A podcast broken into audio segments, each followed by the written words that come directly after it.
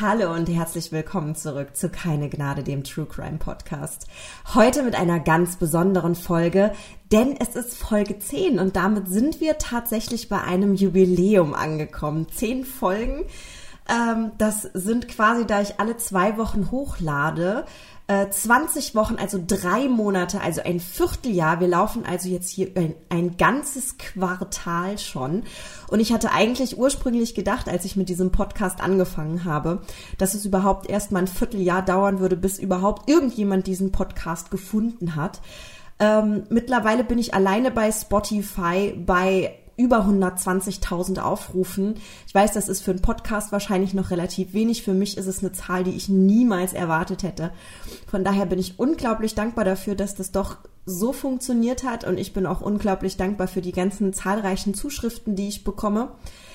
Und daher freue ich mich, dass wir doch bei Folge 10 ähm, wirklich auf die Art einsteigen können. Und es gibt noch ein paar andere Sachen, die ich zu Beginn dieser Folge gerne ja, die mir wichtig sind und die ich ganz gerne sagen würde. Und ähm, da ist an einer Stelle der Punkt, dass ich eine, ähm, eine Zuschrift bekommen habe von einer Zuhörerin, Schrägstrich einem Zuhörer. Ich möchte das natürlich jetzt relativ anonym halten. Und die Aussage war, dass ich doch bitte ähm, meine Meinung sein lassen soll in diesem Podcast, dass ich nur die Fälle darstellen soll und meine Meinung einfach, ähm, mich mit meiner Meinung zurückhalten soll. Ich habe auf diese Nachricht nicht geantwortet, weil ich an dieser Stelle gerne einen kleinen Disclaimer vor diese Folgen setzen möchte, was mir ganz wichtig ist. Ja, ich beschreibe in meinem Podcast, und das ist die Betonung liegt auf meinem Podcast, ähm, Fälle, die sich in der Welt ereignet haben und die natürlich nicht mir gehören. Möchte aber einfach nur mal ganz kurz sagen, solche Fälle zu recherchieren dauert mehrere Tage. Deswegen schaffe ich es auch nur alle zwei Wochen eine Folge hochzuladen. Immer alle zwei Wochen sonntags im Übrigen, falls es noch nicht aufgefallen ist. Und in meinem Podcast wird es also auch durchaus vorkommen, dass ich meine Meinung sage. Allen Leuten, denen das nicht passt, denen würde ich an dieser Stelle ganz gerne ans Herz legen, doch ihren eigenen Podcast zu machen, gerne auch über das Thema oder einfach einen Podcast im Falle True Crime sich anzuhören, der besser zu ihrer eigenen Meinung passt als vielleicht die meine. Ähm, ich habe mich an der Stelle echt wirklich geärgert, dass sich ein Mensch so weit erdreistet, mich anzuschreiben und mir mit seiner Meinung quasi sagt, dass meine Meinung nicht gewünscht ist. Ähm, und daher dieser Disclaimer jetzt vorab. Also wie gesagt, in meinem Podcast wird auch meine Meinung vorkommen. Kein Mensch dieser Welt schafft es, objektiv zu sein. Das ist nicht möglich. Und ich möchte es auch gar nicht sein. Ich möchte meine Meinung sagen. Ich möchte sagen, was ich davon halte. Ich werde natürlich immer versuchen, sehr vorsichtig und möglichst diplomatisch zu sein, um niemanden zu verletzen und niemandem auf die Füße zu treten. Und es tut mir natürlich auch sehr leid, wenn ich jemandem auf die Füße treten sollte wenn sich jemand persönlich angegriffen fühlt, fühlt. Das ist niemals meine Intention. Ähm, von daher dafür möchte ich mich entschuldigen, aber von mir zu verlangen, dass ich nicht mehr meine Meinung äußere in meinem eigenen Podcast, das wird einfach nicht passieren. Aber genug davon, denn davon möchte ich mir nicht die Laune verderben lassen, denn ich habe nämlich noch eine ganz andere tolle Nachricht. Wie das einige von euch vielleicht schon mitbekommen haben, bei Instagram habe ich netterweise an einem Buch mitwirken dürfen. Das Buch heißt True Crime Schweden vom Autor Adrian Langenscheid. Das Buch könnt ihr auf Amazon kaufen. Ich durfte zwei Fälle zu diesem Buch beisteuern. Geht natürlich um schwedische Kriminalfälle. Adrian Langenscheid ist ein ein Amazon-Bestseller-Autor, der schon mehrere True Crime-Bücher geschrieben hat, die ich euch an dieser Stelle auch gerne ans Herz legen möchte. Wir haben äh, True Crime England, wir haben True Crime USA, es gibt True Crime Deutschland und jetzt haben wir auch noch Schweden. Und wie gesagt, am Schwedenbuch durfte ich mitarbeiten und das Buch hat auch schon nach relativ kürzester Zeit, es ist jetzt vor zwei Wochen, wenn dieser Podcast rauskommt, ist es erschienen und ähm, hat nach kürzester Zeit den Titel Kategorien-Bestseller erhalten. Und daher bin ich ganz, ganz stolz, sagen zu dürfen, an einem Bestseller mitgewirkt zu haben. Finde ich ganz, ganz großartig. Das ist eine mega Ehre. Also es hat mich echt richtig gefreut. Und da steht man doch schon morgens auf und wenn man diese Nachricht bekommt, dann grinst man von einem Ohr bis zum anderen. Also das ist schon eine ziemlich coole Sache. Ähm, vor allen Dingen im Hinblick auf die Leute, die zu mir gesagt haben, also es ist mir tatsächlich passiert, ähm, dass Leute wirklich zu mir kommen und mich als dumm und unkreativ bezeichnet haben. Und genau an diese Menschen äh, oder diesen Menschen möchte ich quasi äh, meine Mitwirkung an diesem Buch widmen. Ähm, meine Dummheit und meine Unkreativität hat äh, da ganz gut funktioniert, glaube ich. so viel dazu. Ähm, ja, wie gesagt, schaut auch mal auf ähm, Amazon rein. Da gibt es das Buch True Crime Schweden, Adrian Langenscheid. Und aus diesem Buch möchte ich euch heute einen Fall vorstellen. Und zwar ist das einer der beiden Fälle, die ich für das Buch bearbeitet und recherchiert habe. Und entsprechend entführe ich euch heute nach Schweden zu einem Fall, der mich selbst, während ich ihn recherchiert habe, extremst bewegt hat. Es ist eine, eine ganz, ganz traurige Geschichte. Es geht auch hier wieder darum, dass ein, äh, ein Kind zu Schaden gekommen ist. Und wie wir ja auch in der letzten Folge schon erfahren hatten, ist es so, dass die Kinder ja als das gelten und in uns auch einfach diesen biologischen, diesen biologischen Punkt in uns hervorrufen, dass Kinder als besonders schützenswert gelten. Einfach aus der Tatsache heraus, weil sie sich auch nicht selbst wehren können und weil sie einfach für Leben stehen, für Liebe, für Naivität. Und deswegen ist es immer etwas ganz Besonderes und ganz Außergewöhnliches, wenn ein Kind zu Schaden kommt. Der Fall, den ich euch heute berichten werde, ist merkwürdigerweise nie großartig über die schwedische Grenze heraus bekannt geworden. Die Recherchen dazu haben sich also auch als äußerst schwierig gestaltet.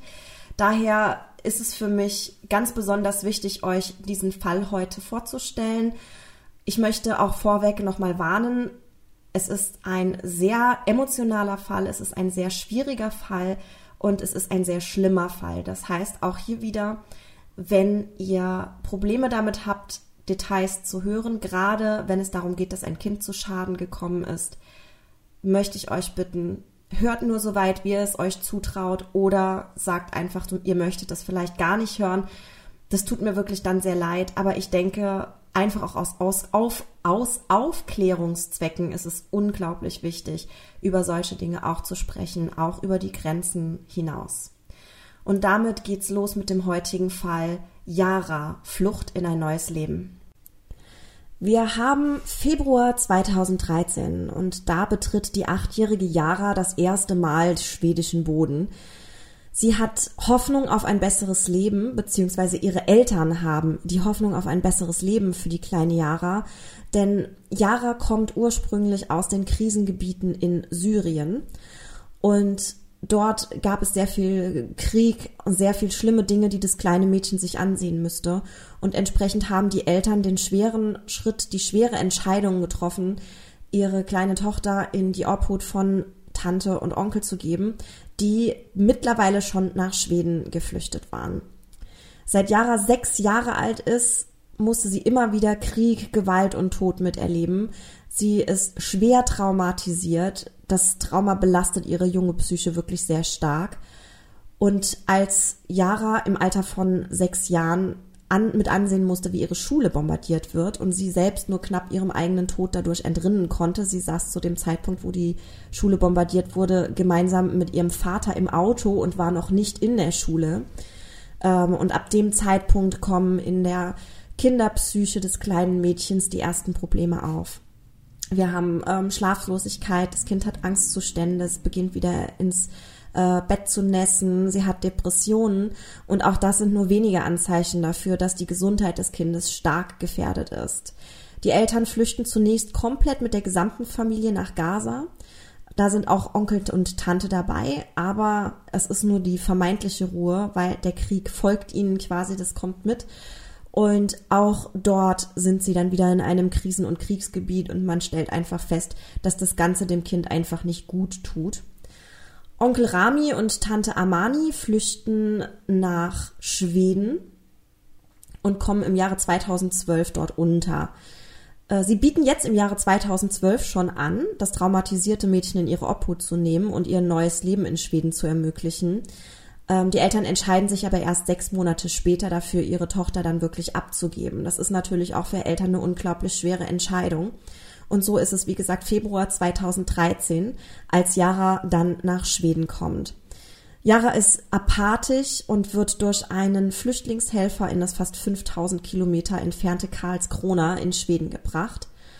Ihr neues Leben dort wird allerdings nur ganze 15 Monate andauern. Den Asylantrag für Yara zu stellen geht relativ schnell, denn Onkel und Tante bieten sich als Pflegeeltern an.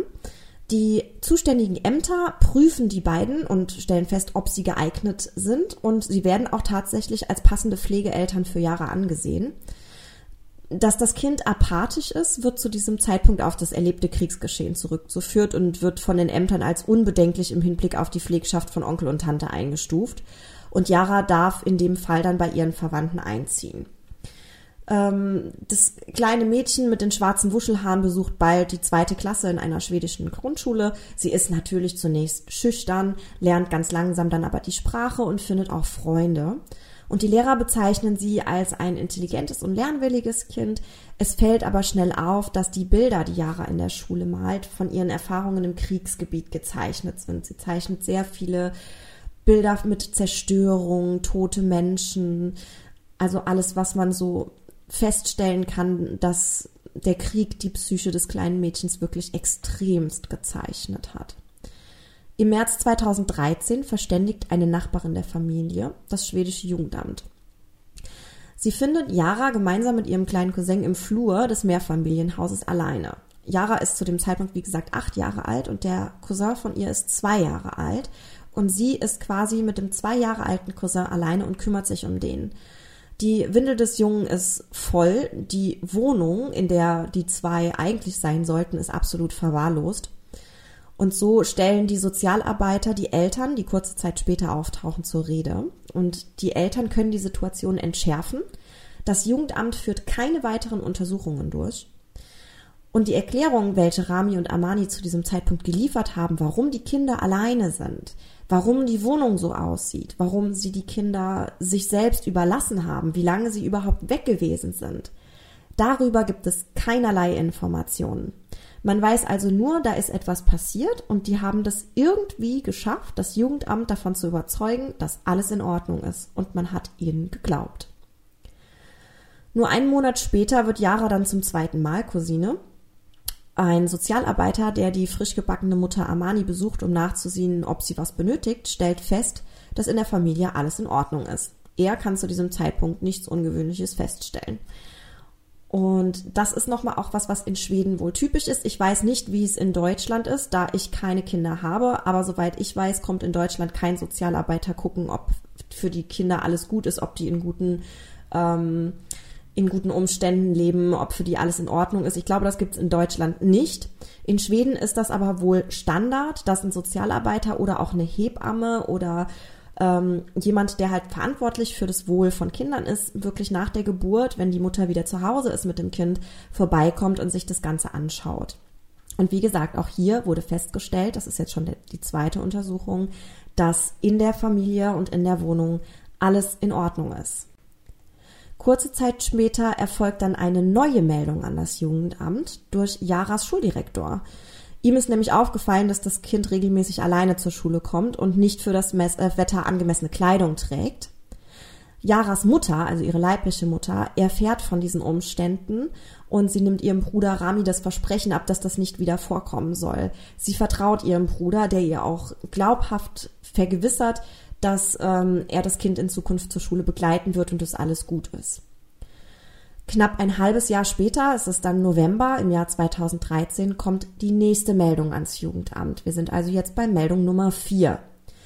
Der Nachbar hat den zweijährigen Sohn der Familie allein im Aufzugspielen vorgefunden und Yara kümmert sich in dieser Zeit um den sieben Monate alten Säugling.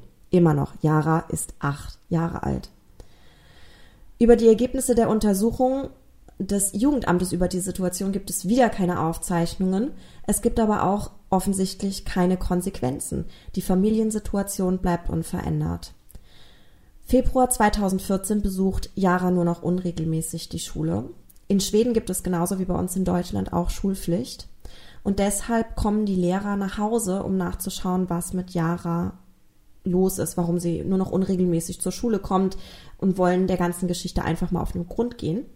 Amani, die Tante, lässt sie aber nicht hinein, weil sie behauptet, dass Yara krank ist, sie habe die Krippe und deshalb ist es nicht möglich, überhaupt erst in die Wohnung zu kommen, geschweige denn Yara überhaupt zu besuchen. Und so verlassen die Lehrer unverrichteter Dinge das Gebäude. Und auch in diesem Fall erfolgt ein Bericht des Schuldirektors an das zuständige Jugendamt, welches postwendend auf diesen Bericht des Direktors antwortet, dass in der Familie alles in Ordnung ist und keinerlei Aktivitäten notwendig sind. Meldung Nummer 5. Als Yara dann endlich wieder in die Schule geht, sagt sie selbst ihren Lehrern, dass es ihr gut geht. Sie würde aber ihre Eltern vermissen, vor allen Dingen ihre Mutter. Das Lehrpersonal und der Schuldirektor wollen dem Mädchen helfen, ihnen sind aber rechtlich die Hände gebunden. Es bleibt ihnen lediglich die Möglichkeit, Anzeige beim entsprechenden Amt zu erstatten. Also wir haben hier dieses, dieses Problem der Zuständigkeit. Ähm, wo es dann natürlich auch wieder schwierig wird, das Ganze, ähm, das Ganze einzuordnen. Ordnen. Fakt ist, es wird Meldung gemacht, das Jugendamt geht gucken und es wird immer wieder festgestellt, es passiert einfach gar nichts. Yara klagt nun regelmäßig über Bauchschmerzen und es wird eine Untersuchung im schulischen Rahmen dann angeordnet und die Schulkrankenschwester stellt dann bei Yara einen BMI, also einen Body Mass Index von 13,5 fest. Bei einem Mädchen in Jaras Alter ist dieser Wert genau auf der Schwelle zwischen Untergewicht und starkem Untergewicht. Und das ist sehr besorgniserregend und führt zu einer erneuten Meldung des Direktors an das Jugendamt. Wir sind jetzt hier bei der sechsten Meldung. Und es passiert hier wohl noch eine Kontaktaufnahme des Jugendamtes zu den Pflegeeltern. Es werden allerdings auch hier wieder keine Maßnahmen ergriffen. Am 18. April 2014 alarmiert ein Nachbar die Polizei. Man vermutet, dass Yara geschlagen wird, da ihre Arme voll mit blauen Flecken sind. Außerdem wäre es in dem Haus allgemein wirklich sehr unruhig. Es wäre ständig Streit in der Wohnung der Pflegeeltern. Und auch ein weiterer Nachbar bestätigt diese Aussage. Die Polizei verfasst einen Bericht und schickt ihn per Fax an das Jugendamt. In dieser Woche werden dort die Faxe jedoch nicht bearbeitet. Nur eine Woche später kontaktiert die Lehr kontaktieren die Lehrer Jaras ähm, die Pflegeeltern und insistieren, dass das Kind ärztliche Behandlung benötigt. Rami bittet jedoch darum, Yara für ein paar Tage aus der Schule nehmen zu dürfen. Sie wollen verreisen und er glaubt, dass das Yara gut tun wird, wenn sie mal ein bisschen auf andere Gedanken kommt, wenn sie mal aus der Umgebung wegkommt. Und die Lehrer geben dem Wunsch des Onkels nach. Es wird kein Arzt eingefordert, es wird keine ähm, ärztliche Untersuchung angeordnet. Und Yara kehrt dann am 29. April wieder zurück, schläft dann im Unterricht ein und erzählt dem Lehrer, dass sie im Freien übernachten musste. Es stellt sich dann allerdings raus, dass der Zug, den die Familie nehmen wollte, Verspätung hatte und Yara dann am Bahnhof geschlafen hat.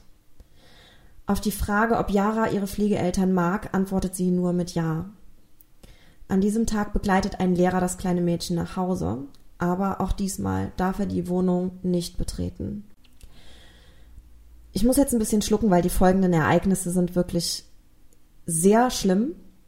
Und daher möchte ich euch bitten, wenn ihr es bis jetzt durchgehalten habt und ihr euch das nicht zutraut, ähm, an dieser Stelle das Ganze zu überspringen. Ansonsten berichte ich euch jetzt vom letzten Tag in Jahresleben. Am 30. April 2014 kommt Yara mit nur sehr dünner Kleidung in die Schule. Ein Lehrer hat Mitleid mit ihr und gibt dem Mädchen seine Jacke. Und an diesem Tag möchte Yara eigentlich nicht nach Hause.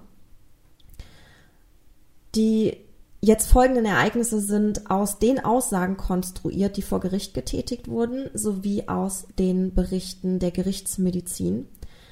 Es ist also schwer nachzufassen, ob sich das alles hundertprozentig so ereignet hat. Wo aber nicht dran zu rütteln sind, ist, sind die Ergebnisse der Gerichtsmedizin. Das heißt, der Ablauf ist nicht hundertprozentig sicher, das Ergebnis leider schon.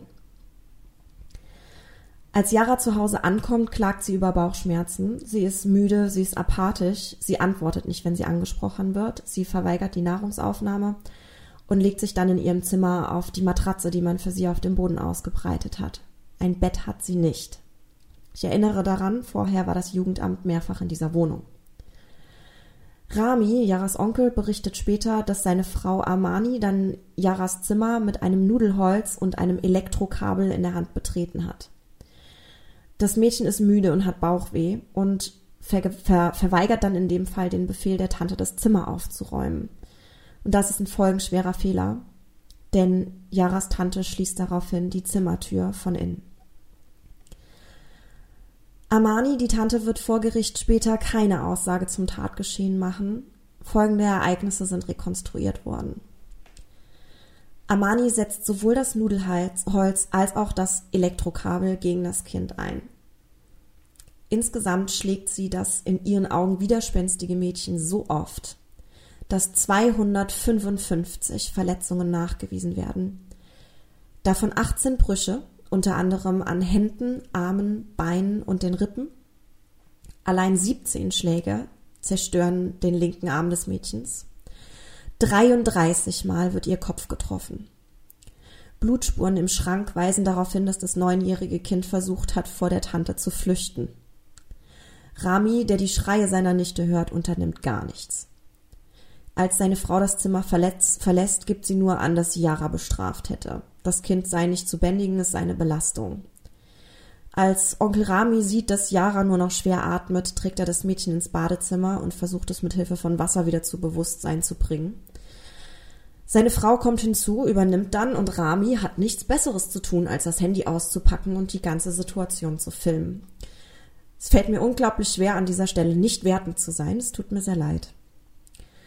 Er filmt also alles angeblich um sich später reinwaschen zu können. Auf den Aufnahmen sind neben dem schwer verletzten Mädchen auch die beiden anderen Kinder der Familie zu erkennen, die das Bad wohl immer wieder betreten und verlassen. Ähm, die Geschwister sind aber zu klein, um noch eine Aussage machen zu können. Also sie können nicht als Zeugen vor Gericht aussagen später. Yara wacht aber trotz der Behandlung mit Wasser nicht auf und so legen die Pflegeeltern das ihnen anvertraute Kind auf das Sofa im Wohnzimmer und rufen einen Krankenwagen. Die eintreffenden Sanitäter sind von der Situation derart schockiert, dass sie unmittelbar die Polizei anrufen. Yara atmet nicht, sie hat keinen Puls. Man kann keinen Venenkatheter setzen, weil beide Arme des Kindes gebrochen sind und somit es nicht möglich ist, die Nadel zu setzen. Aus dem linken Bein steht der Knochen hervor. Die hartgesottenen Sanitäter kommen an die Grenzen ihrer Belastbarkeit. Yara wird ins Krankenhaus gebracht und nach erfolglosen Wiederbelebungsmaßnahmen schließlich für tot erklärt. Man vermutet allerdings, dass sie schon einige Stunden zuvor an ihren Verletzungen erlegen ist. Die Autopsie des Mädchens bestätigt, dass die Verletzungen durch ein Elektrokabel und ein Nudelholz entstanden sind und auf dem Nudelholz werden auch die Fingerabdrücke von Armani sichergestellt. Auch werden alte Verletzungen zutage gefördert, unter anderem auch Verbrennungen und Bisse. Bei der Spurensicherung findet man Spuren von Yaras Blut, Haut und Haaren nahezu überall in der Wohnung. Über das, was ihrer Tochter angetan wurde, wurde, erfahren die leiblichen Eltern übrigens von einer Bekannten der Familie über den Facebook Messenger. Ich glaube, man merkt es mir auch ein bisschen an, dass ich das einfach unfassbar finde, was hier passiert ist. Ähm, mir fehlen dazu auch einfach die Worte. Ähm, ich finde es ein, einfach grauenhaft. Und in der Gerichtsverhandlung wird dann die ganze Tragik des Geschehens zutage gefördert. Yaras Eltern waren überzeugt davon, dass es ihrer traumatisierten Tochter den Umständen entsprechend eigentlich gut geht. Zwar wirkte sie traurig, das haben Tante und Onkel aber mit Problemen in der Schule erklärt. Den Eltern wurde oft verweigert, mit ihrer Tochter zu sprechen. Armani hat dann immer gesagt, sie ist krank, sie kann nicht ans Telefon kommen, sie sei nicht da ähm, und sie sei verletzt, weil sie in der Schule einen kleinen Unfall gehabt hat. Armani hat jede Menge Ausreden parat und die Eltern schöpfen keinen Verdacht. Eine Schulfreundin berichtet dann vor Gericht, wie Yara ihr erzählt hat, dass die Pflegeeltern brennende Zigaretten auf ihr ausgedrückt hätten sie hat ihr auch die Wunden gezeigt. Also Yara hat der Freundin auch die Wunden gezeigt und das Mädchen war geschockt, musste aber Yara versprechen, dass sie niemandem etwas erzählt, weil Yara von den Schwiegereltern, äh, von den Schwiegereltern sei schon, von den Pflegeeltern bedroht wird und die Freundin so mit Angst hatte, dass Yara noch mehr leiden müsse und dass ihr noch Schlimmeres passiert. Der Sanitäter, der Yara behandelt hat, bricht während der Verhandlung noch immer vor Entsetzen geplagt in Tränen aus. Rami selbst belastet seine Frau schwer. Er bestätigt, dass sie das Kind regelmäßig gequält hat und schildert auch die Taten des verhängnisvollen Abends. Es gibt keinerlei Beweise, dass er selbst aktiv gewesen ist. Armani hingegen gibt trotz der erdrückenden Beweislast gar nichts zu. Sie schweigt. Obwohl sie sich durch die Ausübung der brachialen Gewalt eine Wunde an der eigenen Hand zugezogen hat, behauptet die Pflegemutter, dass Yara sich die Verletzungen selbst zugefügt habe und dann eingeschleifen sei. Sie sagt selbst, sie sei äh, unschuldig. Das Urteil spricht allerdings eine andere Sprache. Armani wird zu lebenslanger Haft verurteilt, auch wenn man ihr nicht nachweisen kann und es auch nicht für wahrscheinlich hält, dass sie das Mädchen ermorden wollte. So hat sie doch den Tod des Kindes in Kauf genommen, als sie das Nudelholz gegen sie eingesetzt hat. Armani wird übrigens später im Gefängnis auch wegen Misshandlung des Personals auffällig werden. Rami wird wegen, Verlass, äh, wegen unterlassener Hilfeleistung zunächst zu sechs und dann in einem erneuten Verfahren zu 14 Jahren Haft verurteilt. Yaras Eltern wird ein Schmerzensgeld zugesprochen in Höhe von 750.000 Kronen. Das sind circa 68.000 Euro. Da fragt man sich, was das Menschenleben der eigenen Tochter wert ist. Yaras jüngere Cousins sind in das Pflegeprogramm in Schweden aufgenommen worden in dieser ganzen extremst tragischen Geschichte ist nicht nur die kleine Yara das Opfer, denn die Öffentlichkeit sucht einen Sündenbock. Und anstatt hier in die richtige Richtung zu gehen und zu sagen, da hat das System und das Jugendamt versagt, denn meiner Meinung nach hat hier eindeutig das Jugendamt versagt, wird der Schulleiter, also Jaras Direktor, als reiner einziger Sündenbock verwendet.